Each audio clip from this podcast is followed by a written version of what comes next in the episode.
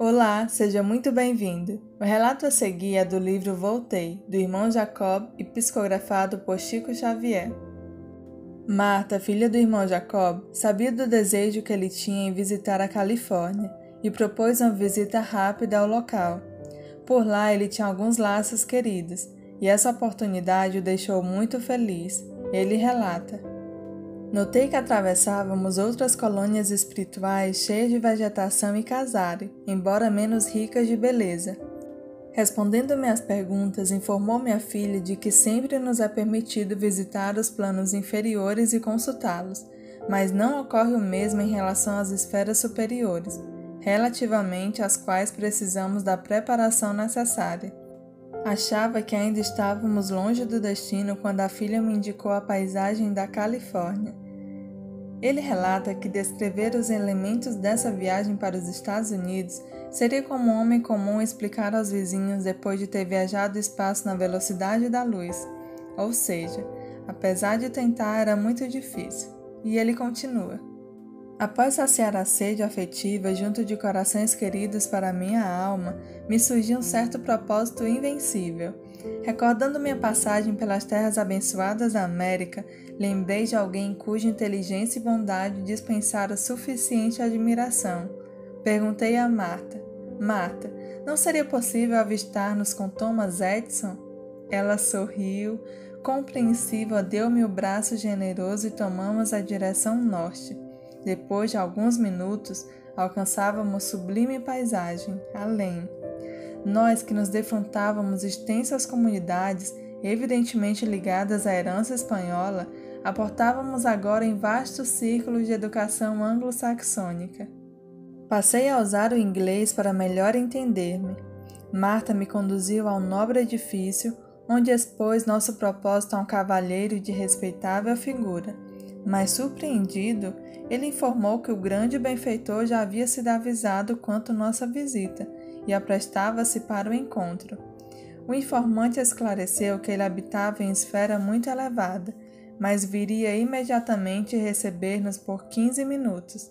Acostumado no Brasil às longas conversas, embora jamais desprezasse o valor das horas, tentei acanhado renunciar à satisfação que pedira Contudo, o prestimoso irmão que nos atendia esclareceu que durante o ano de 1947, o grande inventor destacou-se maior porcentagem de tempo para rever amigos de outra época. Enquanto aguardávamos, perguntei minha filha sobre a barreira das formas de expressão verbal.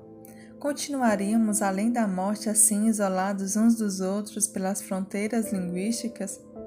Marta me explicou com paciência que o espírito dos lares nacionais domina nos círculos mais imediatos à mente encarnada e que, à medida de nossa elevação, encontraremos mais largas demonstrações de entendimento coletivo, até conseguirmos absolutamente libertados de qualquer inibição decorrente das dificuldades de intercâmbio.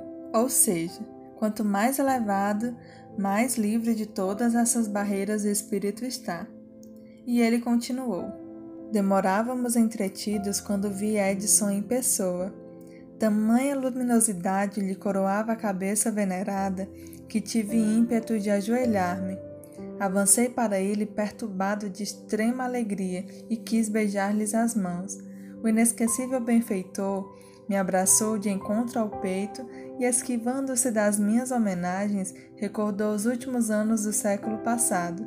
Reportando-se ao fonógrafo, cuja vulgarização tive o prazer de acompanhar. Rememorei o centenário do seu nascimento e o admirável cientista declarou que, não obstante desencarnado, continua trabalhando sem descanso à frente dos perigos que ameaçam a atualidade terrestre. Mergulhado nos estudos e realizações da física no plano espiritual, não é contrário ao serviço glorioso que o Espiritismo vem efetuando em benefício do mundo, alegando, porém, que não basta provarmos a sobrevivência individual depois da morte, nem colocar novos patrimônios da natureza à disposição da inteligência do homem, e sim promover imediatos recursos de dignificação da personalidade. Alongando-se no assunto, comentou categórico a necessidade de ajustamento da razão aos fundamentos divinos da vida, a fim de que os processos educativos ao mundo observem um imprescindível respeito à fonte da criação eterna. Declarou que a desintegração atômica praticada na América é seguida com indivisíveis preocupações pelas forças tutelares do planeta, afirmando que a humanidade vive no momento aflitivo período de transição, sem a menor perspectiva de paz duradoura, em virtude dos sentimentos bélicos que orientam os corações. Em tempo algum, asseverou sem afetação, houve grande impositivo de entendimento e aplicação dos ensinos de Jesus. Mas até que os princípios do cristianismo governem as criaturas de maneira geral, reinarão entre elas fome e sede, guerra e enfermidade, injustiça e medo, destruição e ruína, periodicamente.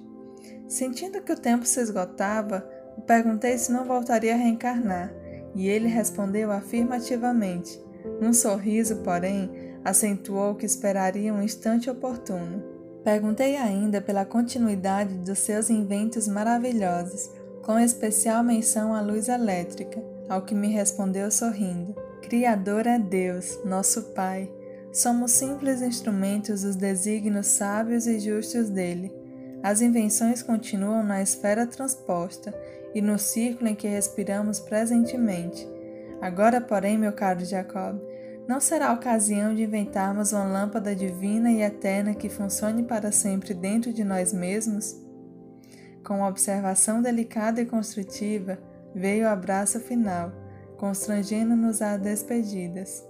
Para quem não sabe, Frederico Figner, que usa o pseudônimo Irmão Jacob, ele foi um empresário que nasceu na República Tcheca e atuou como pioneiro na indústria fonográfica brasileira, no comércio de máquinas de escrever e outros utensílios de escritório. Aos 15 anos, ele partiu como imigrante em um navio a vapor como passageiro de terceira classe rumo aos Estados Unidos, levando apenas o dinheiro para a travessia. Ainda muito jovem, buscando ampliar seus horizontes, chegou no momento em que Thomas Edison estava lançando comercialmente um aparelho que registrava e reproduzia sons por intermédio de cilindros giratórios. Fascinado pela novidade, ele adquiriu um desses equipamentos e vários rolos de gravação, embarcando com sua preciosa carga rumo a Belém do Pará, onde chegou em 1891. Mesmo sem conhecer nenhuma palavra no português, ele começou a, a exibir na cidade para o público que pagava para registrar e escutar sua própria voz. O sucesso foi imediato. De Belém, ele foi para outras, outras cidades e até chegar no Rio de Janeiro. Já falando e entendendo um pouco do idioma do português e com uma razoável quantia em dinheiro, ele abriu em 1900 a Casa Edson, em um sobrado na rua Uruguaia, onde importava e comercializava os primeiros aparelhos de reprodução sonora e os primeiros fonógrafos. Então, diante de toda a sua história, veio essa admiração por Thomas Edison. Lembrando que sempre deixamos na descrição do vídeo recomendações de leitura e indicamos a leitura completa do livro. Muito obrigada. Deus abençoe a todos.